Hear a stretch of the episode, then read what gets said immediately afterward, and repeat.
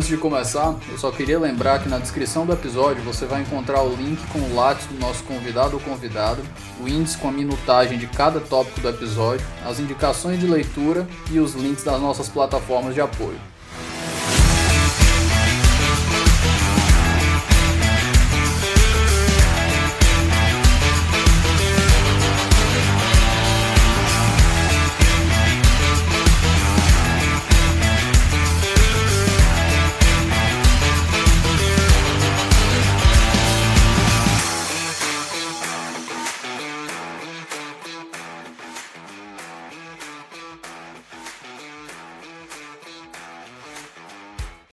Good morning, everyone. I have the honor again to interview Professor Mark Tushnet from Harvard Law School.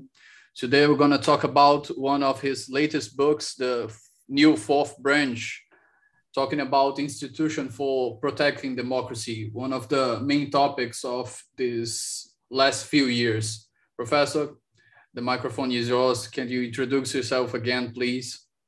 Uh, thank you for having me on the podcast. Uh, I'm Mark Tushnet. I'm professor of law emeritus at Harvard Law School, and I specialize in comparative constitutional law. Um, this book, The New Fourth Branch, um, is uh, an examination of a set of institutions around the world aimed at protecting democracy, uh, independent of uh, constitutional courts. I think that's probably enough to start. Great. Professor, for beginning of our conversation, uh, the first question is, what is the new fourth branch? What's the proposition before we start, we, before we discuss on why we need it? The um, South African constitution in the mid 1990s uh, has a separate chapter uh, called institutions for protecting constitutional democracy. Uh, and it, in that chapter, it includes uh, a number of institutions that exist in other countries around the world, uh, including uh, electoral commissions to supervise elections, um, the ombudsperson in South Africa and elsewhere, um, uh, audit agencies, uh, chief audit bureaus, uh, and a variety of anti corruption agencies. Um, the South African Constitution was the first, I think, to note that these institutions uh, are uh, uh, in, in the con- South African Constitution constitutionally independent. They are rooted in the Constitution. Uh, they're not merely statutory bodies. Uh, and they are designed to, as the chapter title says, protect constitutional democracy. Um, and, and so they are now fairly widespread around the world. Um, and they're, because of their constitutional independence, they aren't located in the traditional, you know, executive, judicial, or legislative branches. Um, and so I thought it would be useful to try to uh, think of them as a new fourth branch, independent, uh, but of equal stature to the uh, existing uh, uh, standard branches. So we got some problems with the the classical Montesquieu tra uh, tradition of tripartism of powers, the, the three natural three branches. And in the second chapter of your book, you are going to talk about the structural logic of these institutions and how they work in the unconstitutional system. And as you just said, why they don't uh, align themselves with one traditional branch that we are already had. Can we talk about this structure, the structural logic, please?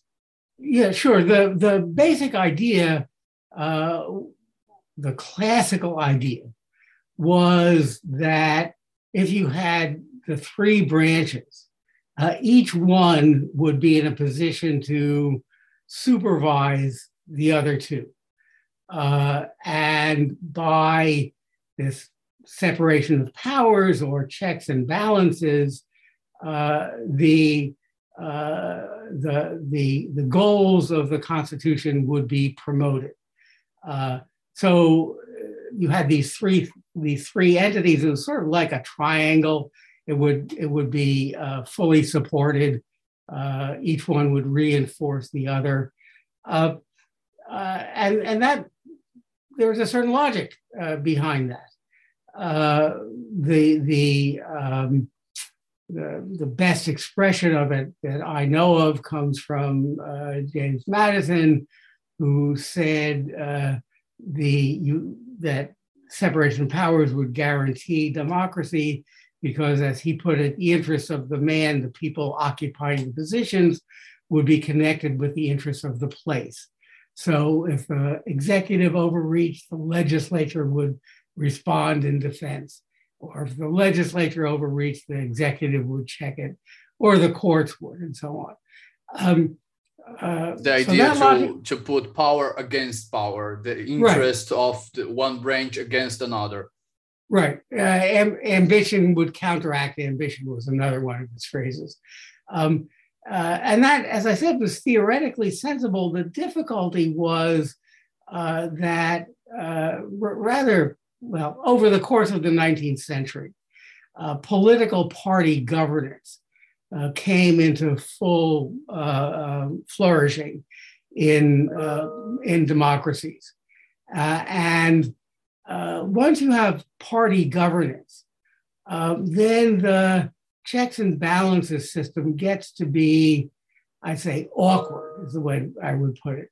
Uh, so the most obvious example is in a presidential system, if the president eh, if the president is from a, some party, call it call it the the uh, People's Party, just making up a name, uh, and the majority in the legislature is from the same party, then they're going to work together, not in conflict. To uh, to and that might lead to the undermining of democracy, and there are a variety of configurations of party power that will lead to what I call in the book conflicts or convergence of in, convergences of interest, which block the ability of the checks and balances system to preserve democracy. And so, uh, in the early 20th century, the, the Austrian and German political theorist uh, Hans Kelsen uh, said uh, we need a new institution uh, to protect democracy. Uh, and he specifically focused on the problems created by party governance.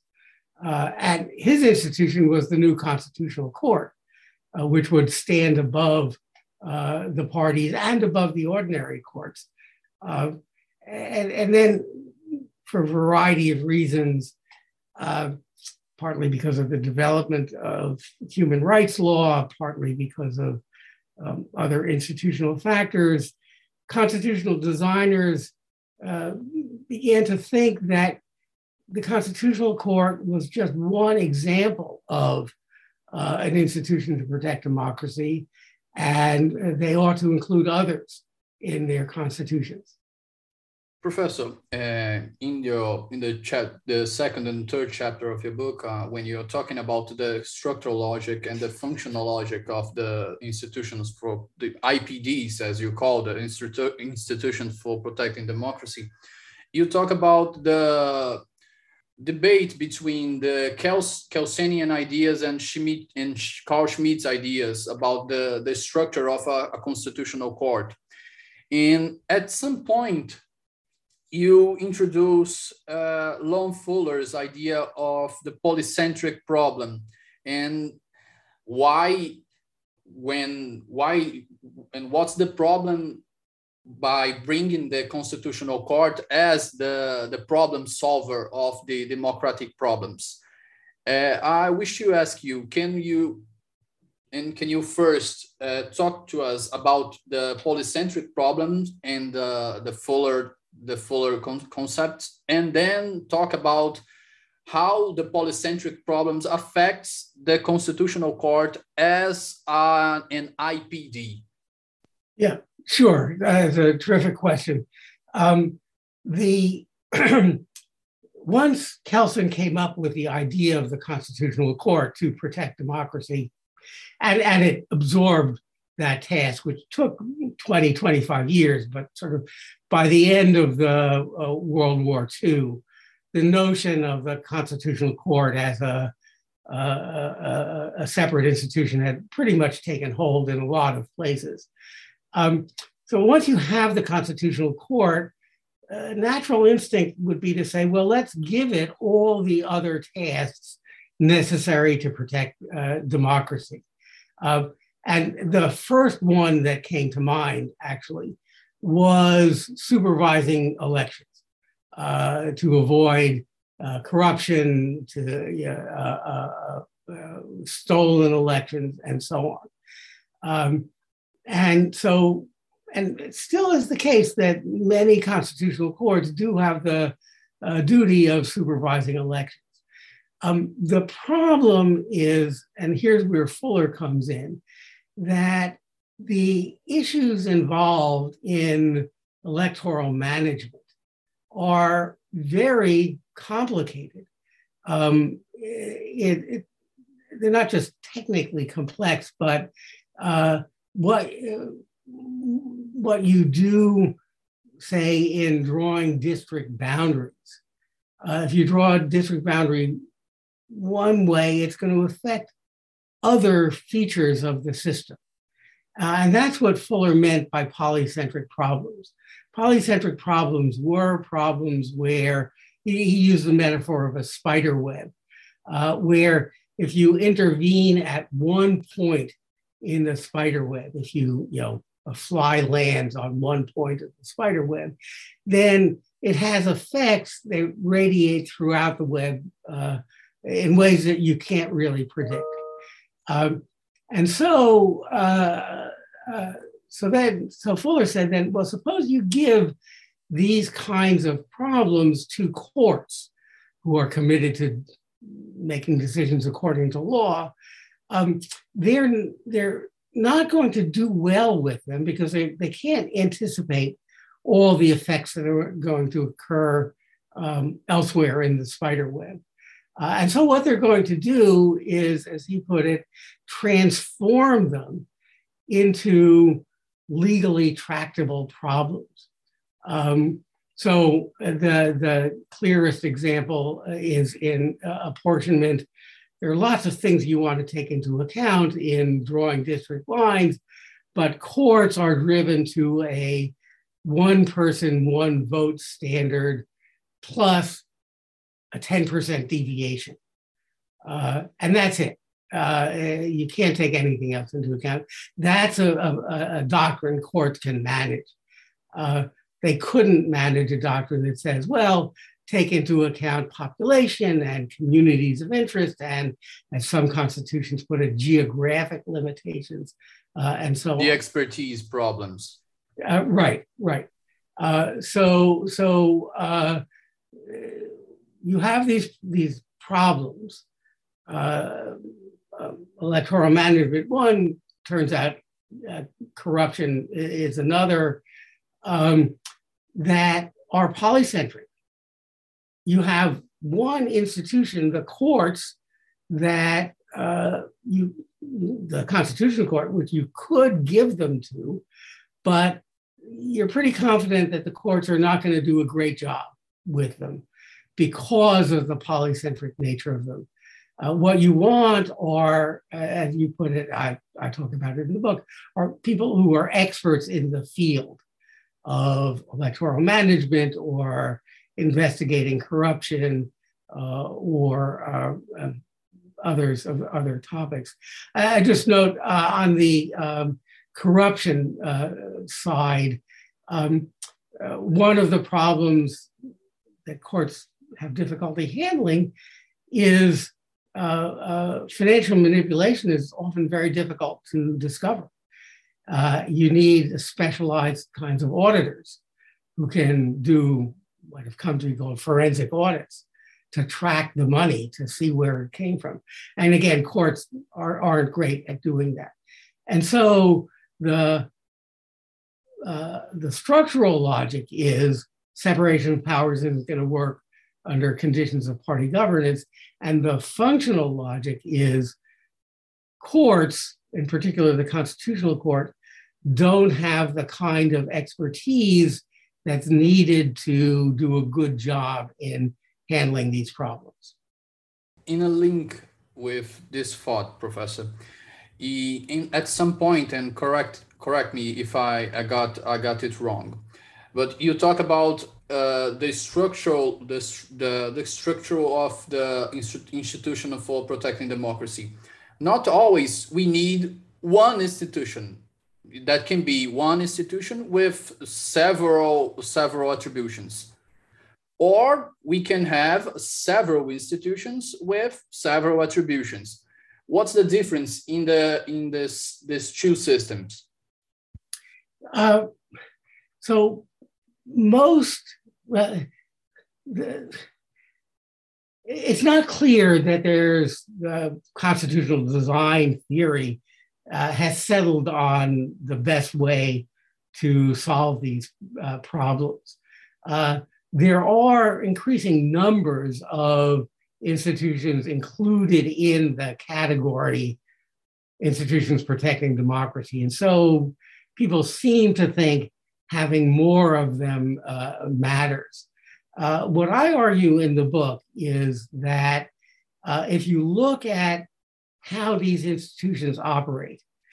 Um, a lot depends upon the particulars of who is in charge of the institution. So I have a bunch of case studies in which uh, institutions were surprisingly effective because they had a dynamic leader, uh, not because of their structure, but because of just who the personnel the person in charge was. Um, and uh, so the first thought is well, uh, you can't predict whether these things are going to be effective by just looking at their structure. Uh, a lot depends on sort of randomness and who happens to be in charge at any one time. So my first thought was, well, if you have more of them, the chance that one of them is going to catch a problem uh, goes up. Um, uh, there's a, I, I have in the book a, a, case study from South Africa where uh, uh it turned out that lots of people were investigating corruption, but the key figure was the ombudsperson who was um, sort of just as a matter of personal integrity, uh, committed to uh, uh, investigating a person who had been her political sponsor. Um, could have gone the other way, could have had somebody else in that position, and then you would want some other institution to be doing it. Okay, so the first thought is well, you have more of them, and that means there's a better chance that uh, you can, uh, one of them will perform well. The difficulty is that sometimes they can get in each other's way. Uh, so the I have a short case study uh, drawing on somebody else's work, not mine, about Peru and anti-corruption investigations. And there they had two entities investigating corruption, and they just they, they got into conflict. Uh, and as a result, the anti corruption investigations in uh, Peru were uh, stalled for quite a while. There are other, uh, if you have a lot of these institutions, uh, targets can say, well, you know, I'm happy to cooperate with one of them, but I'm not going to cooperate with you in particular. They can play, targets can play institutions off against another. And so the I don't think we know enough to know whether a unified uh, institution, as you put it, subdivided with many attributions, is better than many institutions, each with its own uh, uh authority. I don't think we know enough yet to be sure, uh, confident on that. Professor, reaching chapter four, when you talk about the issues in general with designing IPDs, the, there are two points that called my attention. The first one is that you you reach for three different kinds of these institutions. We call them the ad hoc institutions, independent, incidental institutions, and the third one are permanent institutions. The first question is about this, these three kinds, and then I, I'll ask the, the next one. Yeah, so the, so the ad hoc institutions are ones that come about in the following way there's a problem, a contested election, or a particular corruption scandal. Uh, and you create an institution to deal with that problem. Uh, it's, a, it, it's arisen, you know its contours, uh, and, and you design an institution to deal with it. Um, uh, there are examples of that in connection with election controversies in the United States and many corruption inquiries ar- around the world. Um, uh, the advantage of these is that if the system's basically well functioning, then you only have uh, occasional problems and you you know create something to deal with problems as they arise the difficulty is that once the problems arise, their political significance is already apparent. And so trying to design something that will be above politics, that will be uh, attentive only to the threats to democracy, is very difficult. Um, the incidental institutions are ones, uh, the primary one is the Constitutional Court, which you have. So, an incidental uh, institution to protect democracy arises in the following way. You have an existing institution, mostly the Constitutional Court, but it could be the legislature, uh, that has its core tasks. Uh, and then you assign it some of these uh, um, protecting democracy functions. So, again, courts supervise elections, or legislatures have ombudspersons reporting uh, to them. Uh, uh, and that, uh, that can work, but there are these problems of expertise where the court doesn't really know how to supervise elections well, or the uh, legislature gets the report from the ombudsperson, but it's already a party governed governed institution, so it doesn't challenge. Uh, the ombudsperson says the executive is behaving badly. The legislature gets the report, but it's controlled by the same party as the executive, and so it doesn't do anything with it. And then the final category are the independent institutions of the sort that I've been talking about, where they are placed above politics uh, and given constitutional status. Uh, now that's a that's a pretty good design if you have enduring problems. So uh, uh, just you know, electoral management in a country like India, it's huge, uh, and in every election there are going to be various kinds of difficulties, and so having a permanent institution to um, supervise elections makes sense.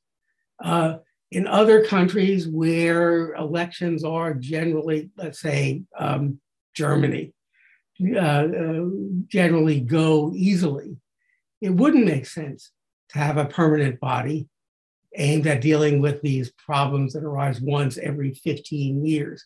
What would they do with their time in the remaining period?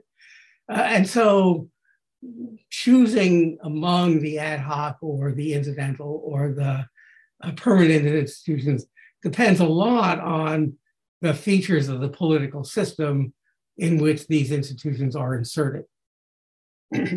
Professor, still in this topic, uh, you talk about uh, a problem with these institutions, especially the permanent institutions. You, you say that uh, the more independent they are, the more the problems are uh, rise, uh, the problems of accountability arise. And when I, I read this, this chapter, I just, I just couldn't help myself to remember about Brazilian reality. We have here a public office of prosecutors, we call the Ministério Público, public ministry. And we got the car wash operation. And many of the, the prosecutors got uh, problems after the, the incident of the, the hacker that got the, the conversations between the prosecutors and the judge. And practically no, none of them got any kind of uh, uh, judgment uh, of of punishment for the, the wrongdoings. Uh, of course, the the the the evidence is this is, cont- is con- contaminated by by the f- fruits of the forbidden tree, but nevertheless, we call we in the, the public office of prosecutors, we have uh, people that work in two attributions. We have uh, the public office as an institution for protecting democracy, holding problems that are re, uh, related to democracy, but we have the public office as well with the attribution that tackles criminality, family problems, and another functions that are not protecting democracy per se. So in your in your vision, can we talk about the accountability problem for these permanent and independent institutions, please? Yeah, so there, there are, uh, so let me, let me put it this way. Uh, we knew from thinking about constitutional courts that there is always going to be a tension between uh, independence and accountability. And the trick is to figure out how to balance them. Um, once these other institutions arise, you have the same problem of balancing independence with accountability. Uh, and uh, you know, the design solutions are sort of similar. You give people long terms.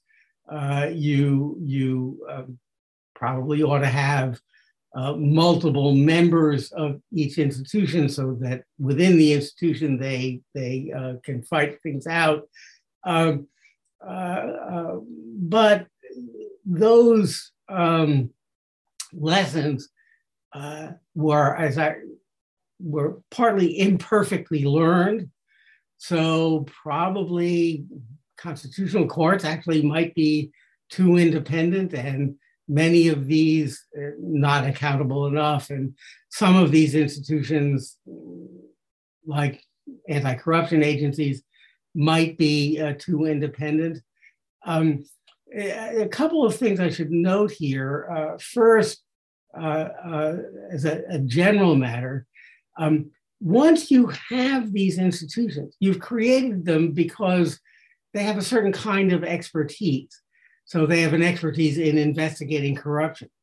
But that also gives them an interest in finding corruption.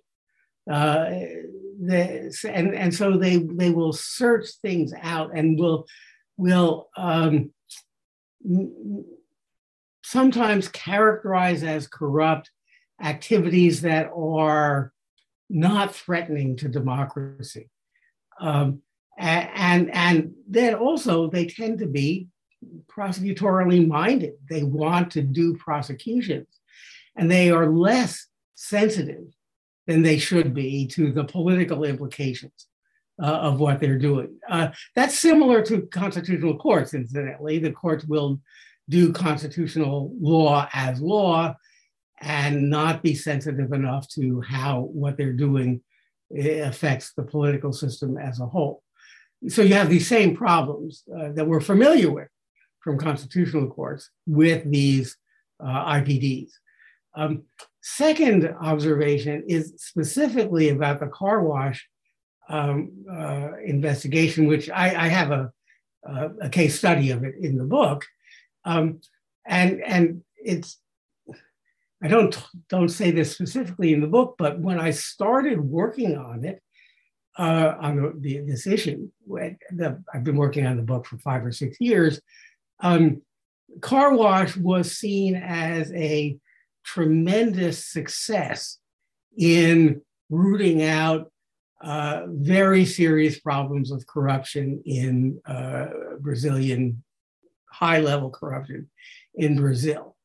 By the time I finished writing, uh, the problems with the car wash investigation had become really apparent. Uh, not, I want to say, not merely uh, with the um, interaction between uh, Judge Moro and, and the prosecutor. I, I think that it's, it's, a complicated story. I, uh, but, um, but also in terms of the what what now I think most people, most I could be wrong about this, but most observers think was the overreaching by the prosecutor uh, in finding mischaracterizing minor acts of perhaps corruption as just as serious as the major acts uh, that actually had been found earlier in the stages. Um, and then finally, uh, there's the uh, obvious risk, which real, which seems to have occurred in uh, uh Brazil, of uh, either real or political or, or, apparent political bias in the investigations.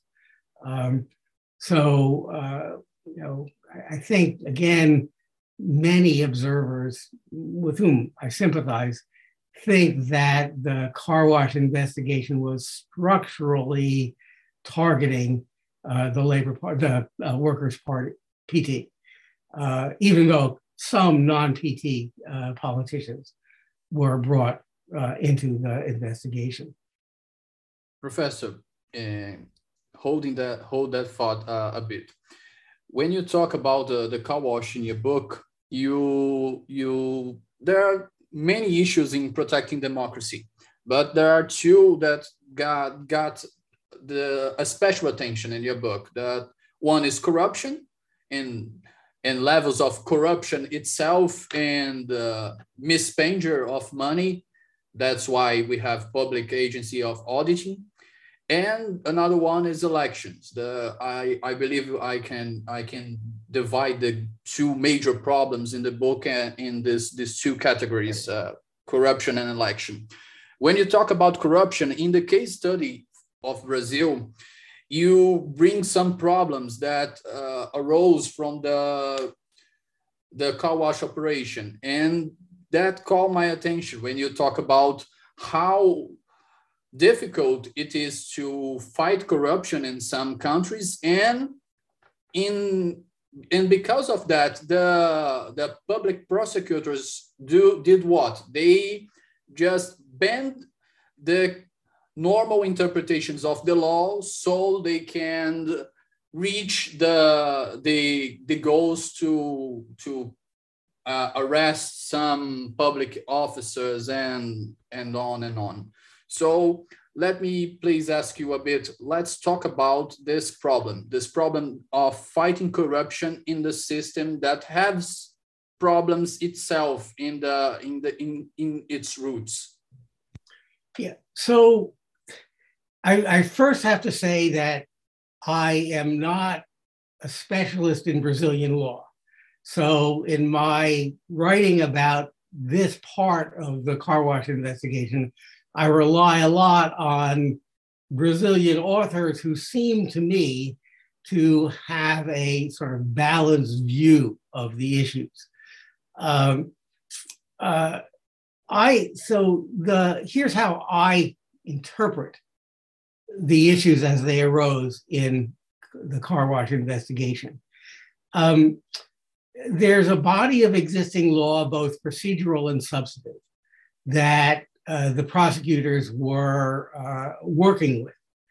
Um, they concluded, on the basis of their investigations, that the existing rules weren't um, allowing them effectively to pursue the investigation. And so they developed what I would describe as innovative interpretations of existing law. That is, they didn't make things up.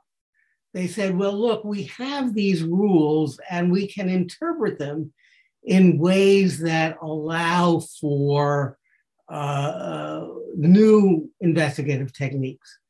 Um, uh, and, and virtually all of the things that were uh, that have come up in, in these discussions, like the uh, pre-trial, pre-trial detention and the um, uh, um, uh, definition of what I think of as aiding and abetting liability, that is what counts as corruption.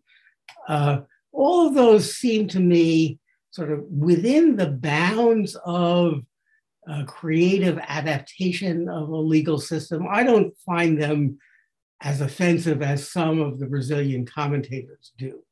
Uh, I should note that maybe because I come from a common law system where these kinds of ad- adaptations are, are, are, quite common. Um, but, but in the context of uh, what in this instance was, of course, a highly politicized investigation, um, the uh, many observers, ordinary people and, and scholars, will say that these adaptations were out of bounds precisely because of their uh, political impact. Uh, and again, that's an example of how uh, a mission driven investigator uh, can get into trouble by not uh, being careful enough of in thinking about the politics of what uh, he or she is, is, doing.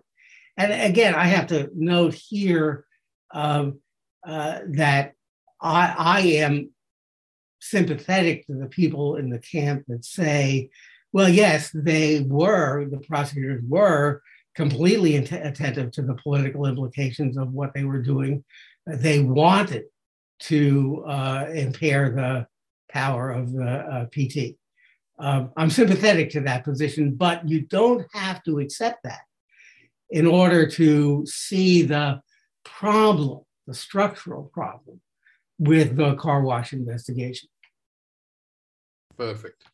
Professor, another problem that you talk about that plays a major role in the, the well functioning of IPDs is the structural political party of the of the countries. You talk about four kinds of political parties, uh, political party systems, and you say that if, if I'm not wrong, you say that in two of them, IPDs can play, uh, uh, given the circumstances, can play a, a well-defining role in the other two, in which Brazil is uh, is the example you you you use, where where party, party political system is chaotic. We have uh, here about about 33 political parties.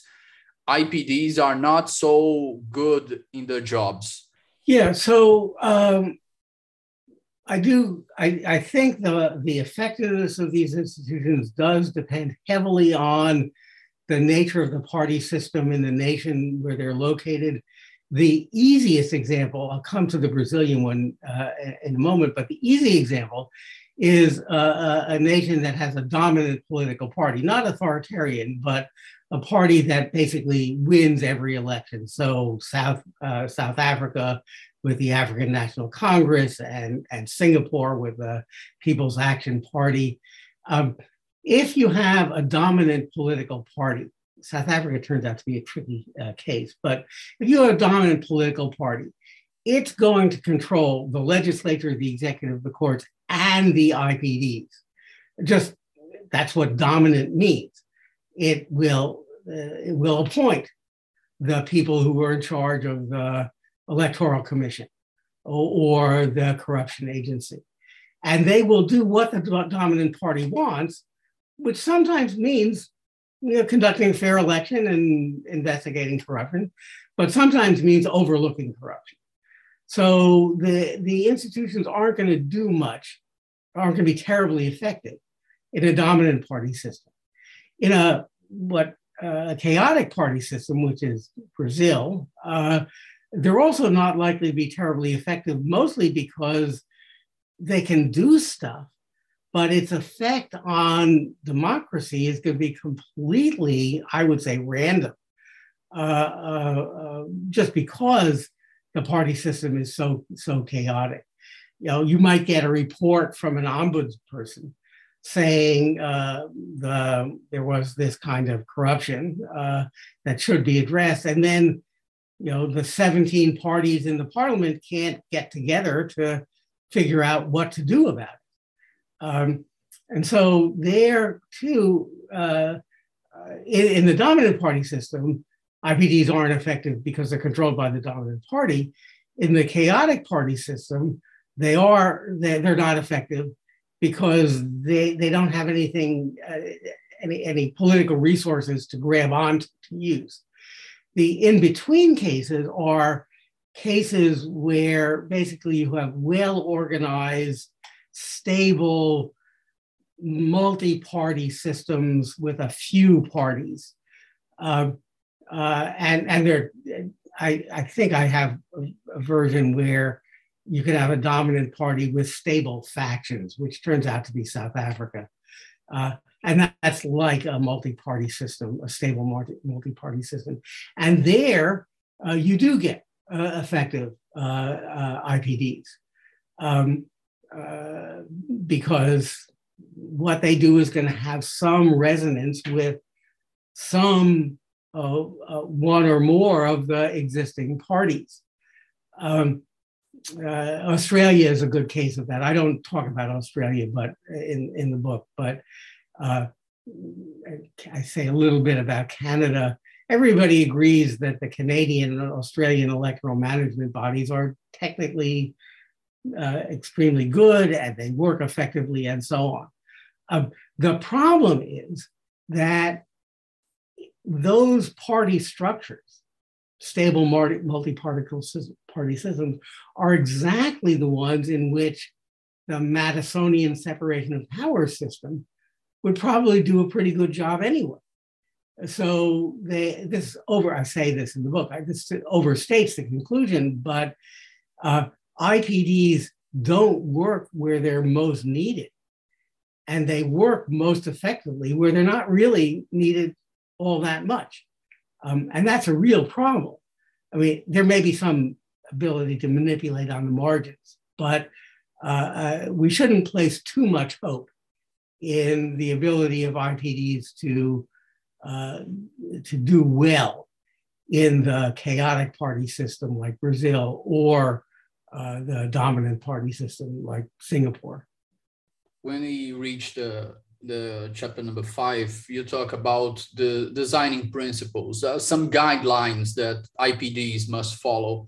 And you bring some numbers about the 100 the, uh, countries that was studied.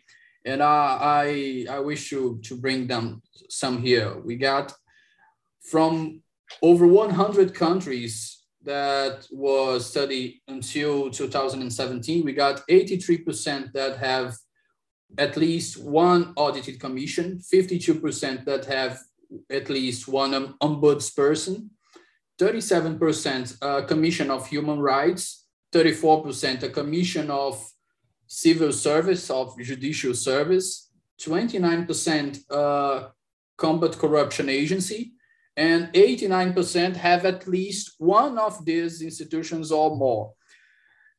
Uh, which other guidelines must uh, uh, IPD reaching rooting out the, the, the contingencies? Which guidelines must an IPD follows for a good development of this of its job? Well, the core issue is, as I said earlier, uh, balancing accountability and independence. Um, and uh, the the way that is captured, I think, is by saying you want these institutions to be above parties, but you don't want them to be completely disconnected from the party system. So uh, you achieve being above partisanship by giving them longer terms than the parliament has, uh, by including provisions saying that the membership, if it's a multi member body, uh, has to be bipartisan or multi partisan, and by stating criteria of expertise or qualifications to be on the commission uh, or a member of the body. Um, um, and and sometimes I, this is more problematic, but sometimes by saying uh, the members can't have recent strong party affiliations. Um, so that's so that's the independence part of it. Uh, long terms, uh, um, multi-party uh, composition, and, and, so on. Um, the accountability part is by coming up with ways of appointing them through either directly by the uh, uh, legislature, executive, and executive uh, courts, uh, or indirectly by having those legislature and executive create nominating commissions who come up with names that then have to be approved by the legislature or, or executive. So you get either direct accountability or indirect accountability. Now, how you do that in particular cases varies enormously around the world. And I don't think there are any you know, precise guidelines about uh, how these uh, institutions should be structured. They're just things to take into account when you're designing them. Professor, reaching the end of your book here, you talk about the anti-corruption uh, here for our listeners who, who want to to see the case studies that you bring about South Africa, Brazil, India, and United States. Uh, going after them, uh, going through them, sorry.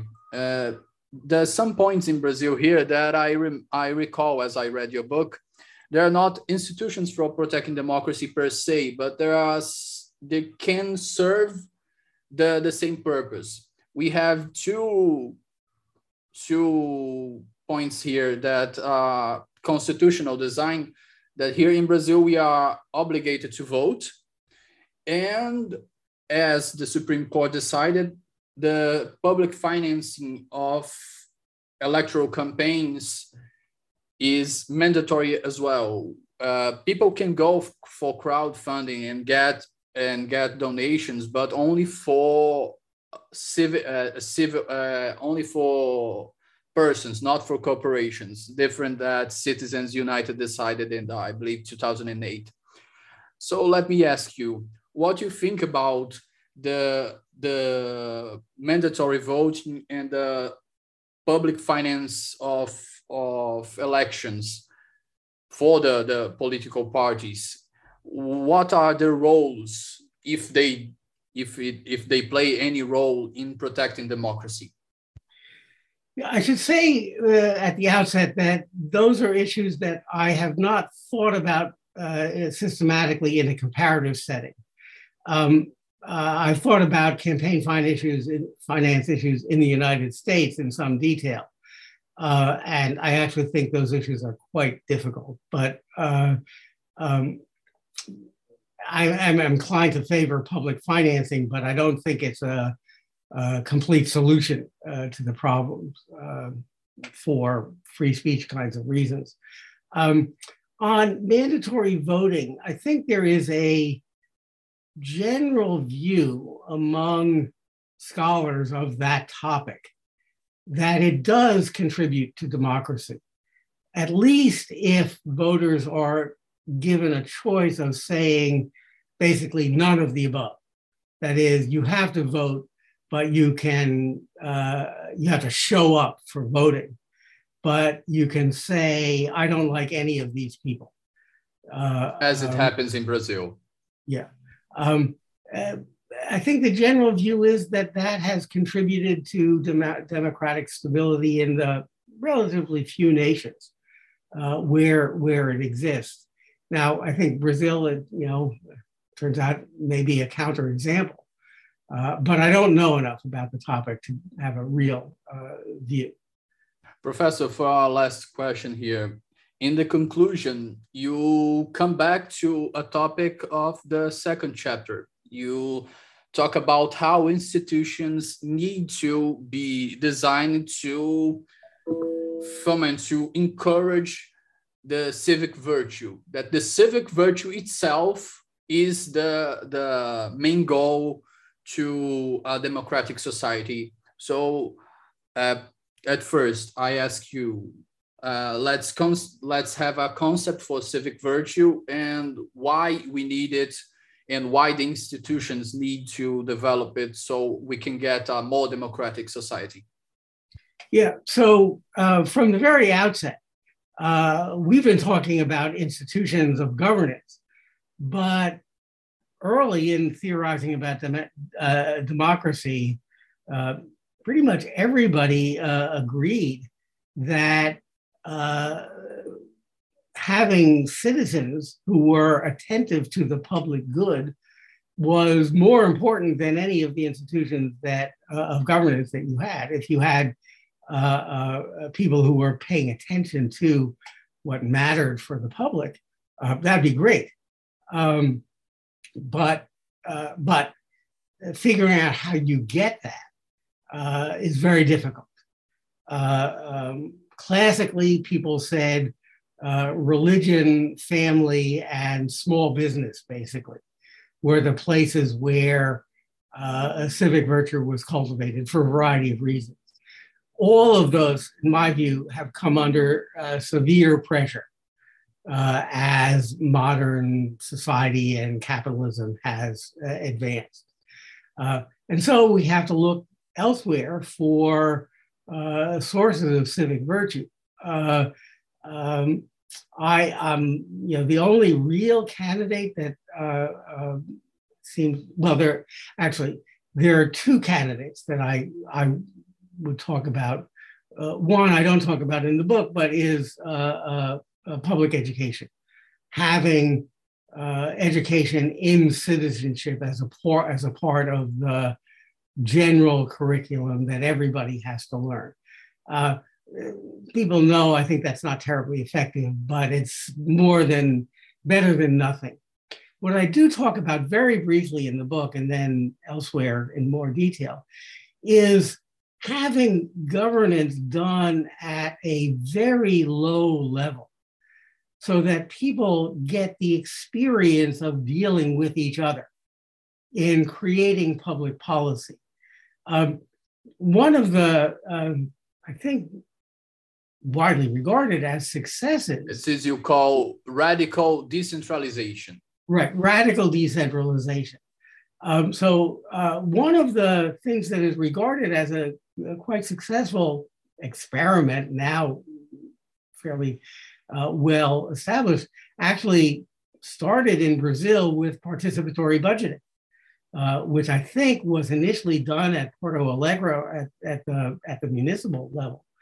Uh, that's the kind of thing uh, where citizens of a neighborhood or a small town or a region get together to decide for themselves what the policies they're budgeting uh, should be. They know what they need uh, better than people in the um, you know the central government. It's reinforced the, the self-government idea, the self-government right. ideal of, of of system. Right by by by actually doing governing, you get to understand what it means to be a citizen of a pluralist, complicated society because you're dealing with people on issues of public policy uh, uh, that matter to you and to them.